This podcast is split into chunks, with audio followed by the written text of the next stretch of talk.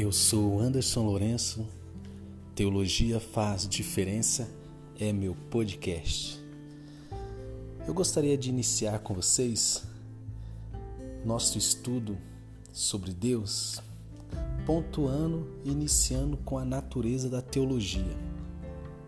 Porém, pensando na natureza da teologia como a teologia como estudo da doutrina. Para alguns ouvintes, a palavra doutrina pode se mostrar um tanto ameaçadora ela evoca visões de crenças muito técnicas, difíceis e abstratas. Talvez pelo motivo de se apresentar de forma dogmática. Porém, a doutrina não é nada disso. A doutrina cristã, propriamente dita, é apenas a declaração das crenças mais fundamentais do cristão, como, por exemplo, crenças sobre a natureza de Deus, sobre sua ação, sobre nós, que somos Suas criaturas, e sobre o que Deus fez para nos trazer de forma gloriosa a Sua comunhão com Ele.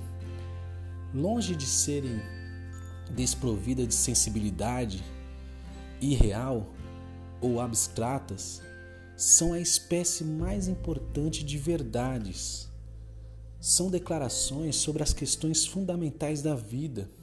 Outro exemplo dessas questões fundamentais da vida são as perguntas: quem sou eu?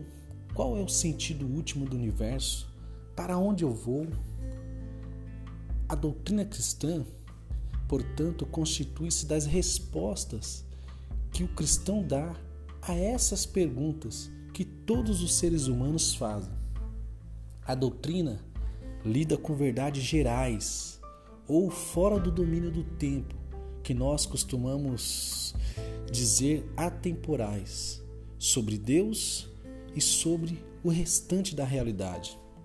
Não é apenas um estudo de eventos históricos específicos, tais como o que Deus fez, mas da própria natureza do Deus que atua na história de forma extraordinária. O estudo da doutrina é conhecido como teologia e literalmente, teologia é o estudo de Deus. É o estudo, a análise e a declaração cuidadosa e sistemática da doutrina cristã. Algumas de suas características irão nos ajudar a entender a natureza do trabalho teológico. E essas características são: primeiro, a teologia é bíblica, ela toma seu conteúdo principal das Escrituras, do Antigo Testamento e do Novo Testamento. Embora seja possível obter informações a partir do estudo da criação de Deus ou do que às vezes é referido como livro da obra de Deus, é primeiramente a palavra de Deus que constitui o conteúdo da teologia. Segundo, a teologia ela é sistemática ela não examina cada livro da Bíblia separadamente, mas procura juntar em um todo coerente o que toda a Escritura afirma sobre dado tópico, tal como o pecado do homem, por exemplo. Ela não se prende a um texto que fala sobre o assunto, mas procura em toda a Escritura o que a Escritura fala sobre o pecado do homem. Terceiro, a teologia é elaborada no contexto da cultura humana. A teologia, especialmente em seu sentido mais avançado e técnico, deve relacionar os ensinos das Escrituras com os dados encontrados em outras disciplinas que lidam com o mesmo assunto em questão. Exemplo disso, as disciplinas de histórias, psicologia, filosofia, entre tantas que lidam com questões que nós estamos trabalhando no labor teológico, ou seja, no trabalho de se fazer a teologia. Por isso que ela é elaborada no contexto da cultura humana. Quarto, a teologia é contemporânea. O alvo do trabalho teológico é reconceituar, ou seja, reconstituir o conceito de verdades bíblicas e atemporais, de forma que sejam compreensíveis às pessoas que vivem hoje em nossos dias. quinto, a teologia é prática.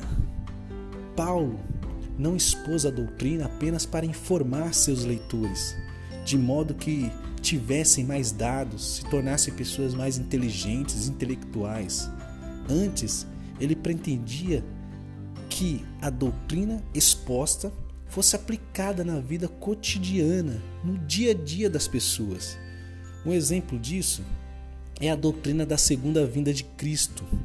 Pode, e é claro, tornar-se objeto de especulação. Pessoas tentando determinar quando isso vai acontecer em relação a outros eventos que estão acontecendo. Paulo, entretanto, em 1 Tessalonicenses capítulo 4, versículo 16 e 18, ele insiste que seus leitores insiste que seus leitores consolem uns aos outros com essa verdade. Que verdade? O fato de que o Senhor voltará e ressuscitará todos os que creram nele é uma fonte de paz e encorajamento no mundo em que tantas coisas valiosas parecem estar sendo destruídas. Esse exemplo mostra que o que Paulo estava pretendendo com esse ensino era tornar um ensino prático, servindo de consolo para as pessoas. Isso é extraordinário. É por isso que eu quero que você pense comigo e entenda de uma vez por toda que teologia faz diferença.